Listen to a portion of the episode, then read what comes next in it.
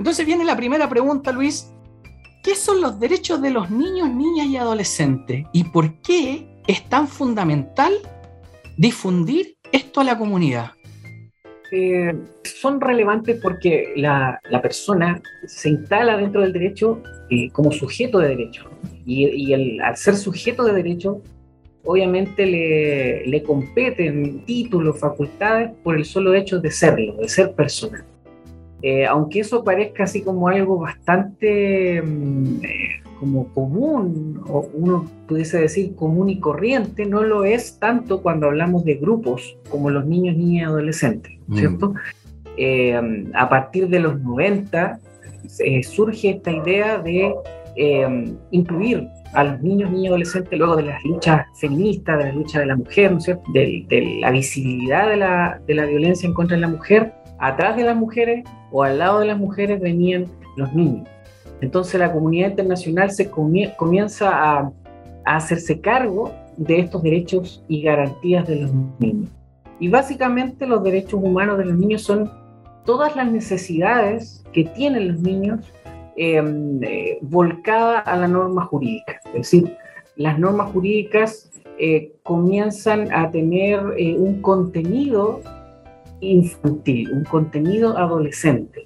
Es decir, se, eh, eh, podríamos decir, las características de esas normas jurídicas, de esos tratados internacionales, en especial la Convención de los Derechos del Niño, comienzan a, tener un contenido especial. Y como depositario de las obligaciones de eh, cumplir con esos derechos a la vida, a la integridad física, a la salud, al esparcimiento, a la educación, ¿cierto?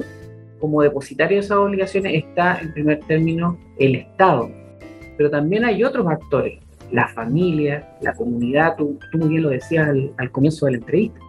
Entonces, hay una serie de normas, de derechos, de procedimientos que hoy día nos parecen muy normales, pero que surgieron de luchas, de luchas sociales, eh, para que pudiesen eh, los niños gozar de estas garantías. Por ejemplo, hoy día que un niño tenga una terapia reparatoria, ¿cierto? que haya sufrido un abuso, una vulneración de sus derechos, un maltrato, una negligencia, un abandono, o un niño que esté institucionalizado, por ejemplo, porque ese niño tiene derecho a una reparación. Mm. Y eso, solo ese ejemplo, te da, eh, te hace un, link, ¿no es cierto?, un enlace con los derechos humanos en general. Mm. El principio de no repetición y de reparación. Es decir, un niño que haya sido afectado por, una vulneración grave o una vulneración de sus derechos, primero no se debe repetir, es decir, no puede ser víctima de nuevo de derechos de violación o vulneración a sus derechos, y por último tiene derecho a una restauración, a una rehabilitación. Esas dos cosas ya están instaladas en nuestra sociedad, o sea, nadie puede negar ya uno pudiese discutir, y ya metiéndonos en temas de política pública, la calidad de eso, las características de esa política pública, si es universal, si es para todos, si alcanza para todos, ya ese es un tema de diseño, es un tema de perfeccionamiento. Pero hoy día la visibilidad que tiene los derechos del niño es, es, em, es importante.